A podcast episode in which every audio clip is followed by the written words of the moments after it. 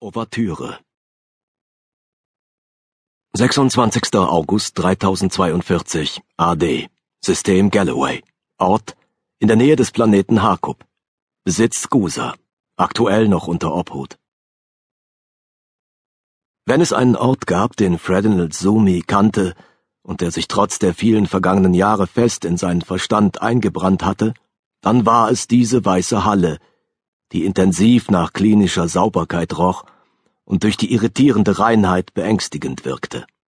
Und genau dort befand er sich jetzt wieder. Einen Schritt vor dem gerüsteten Kollektor, der ihn damals von Hakub entführt hatte. Es ist kein Traum. Ich bin dahin zurückgekehrt, wo es begann. Sumi war der First Contact gewesen. Der erste Mensch, der offiziell in die mechanischen Krallen der Ahumanen gefallen war. Damals, als er noch den Titel Vorsitzender der Interstellaren Handelskommission geführt und man die Wesen in den gewaltigen Vollrüstungen noch irrtümlich Samariter genannt hatte. Am 1. Januar 3017 hatte sich sein Leben schlagartig geändert. Die Ahumanen waren auf dem Planeten Hakub erschienen und hatten ihn mitgenommen. Nicht um ein Handelsabkommen der Gusa zu schließen, wie er zuerst gedacht hatte, sondern als Anschauungsobjekt. Welches Jahr haben wir inzwischen? 3035? Später? Sumis Blicke schweiften durch die Halle. Er hatte jedes Zeitgefühl verloren und nur an der Alterung seines Spiegelbilds ablesen können, wie Monate um Monate verstrichen, die er in der persönlichen Obhut eines Kollektors verbrachte. Sein Haar war in der Gefangenschaft grau geworden.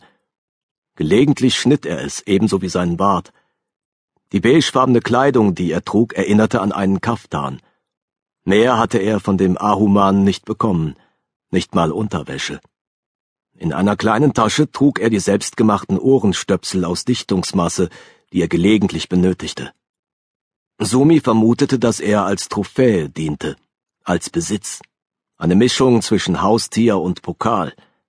Daher begleitete er den Kollektor bei seinen Reisen, besuchte Planeten, die unter die Obhut der Ahumanen fielen, und verfolgte fassungslos und bestürzt vom Raumschifffenster aus, wie sich die Welten veränderten, auf denen die Fremden ihre Herrschaft ausriefen. Eine Qual. Mehrere Fluchtversuche, und zweimal hatte er versucht, sich umzubringen. Aber jedes Mal hatte ihn der Kollektor reanimiert, mit seinen überragenden Operationsmöglichkeiten geflickt und sämtliche Schäden am Körper behoben. Die Schmerzen, die Sumi dabei durchlitt, hinderten ihn daran, es noch einmal darauf ankommen zu lassen. Es erschien ihm sinnlos. Seitdem suchte er nach Gelegenheiten, an Informationen über seinen Wärter zu kommen.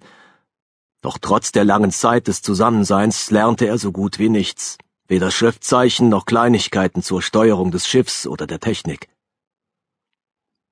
Ein exotisches, dumm gehaltenes Schoßhündchen – das vor dem Kochtopf verschont blieb. Sumi wusste, dass die Collies, wie ihr Spitzname lautete, Menschen verzehrten. Mit perfidem, perfektem System züchteten sie den Homo sapiens auf den Planeten, die sie einnahmen, und erhöhten die Fertilität der Frauen, die Geburtenrate und die Anzahl der Kinder je Schwangerschaft auf mindestens drei. Sumi wusste noch nicht, ob Menschenfleisch als Delikatesse, Droge oder Standardfutter betrachtet wurde – ich bin ein Snack auf zwei Beinen, dachte er bitter, den man jederzeit wegessen kann, wenn er nervt. Aber dann wäre es auch endlich vorbei.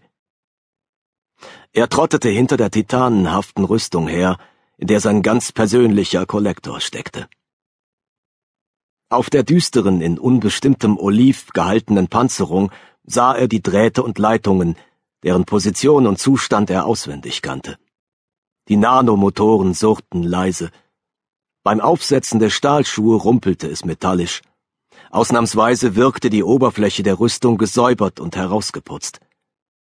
Gibt es einen besonderen Anlass? Was umgeben von der unglaublich strapazierfähigen Rüstung lauerte, wusste Sumi nicht. Ein Geist? Eine KI? Eine ahumane Spezies? Andere Menschen? Letztere Annahme verwarf er. In der hellen, weiß ausgeleuchteten Halle befand sich, wie beim letzten Mal, nichts außer weiteren Kollektors. Aber Sumi bemerkte den eklatanten Unterschied.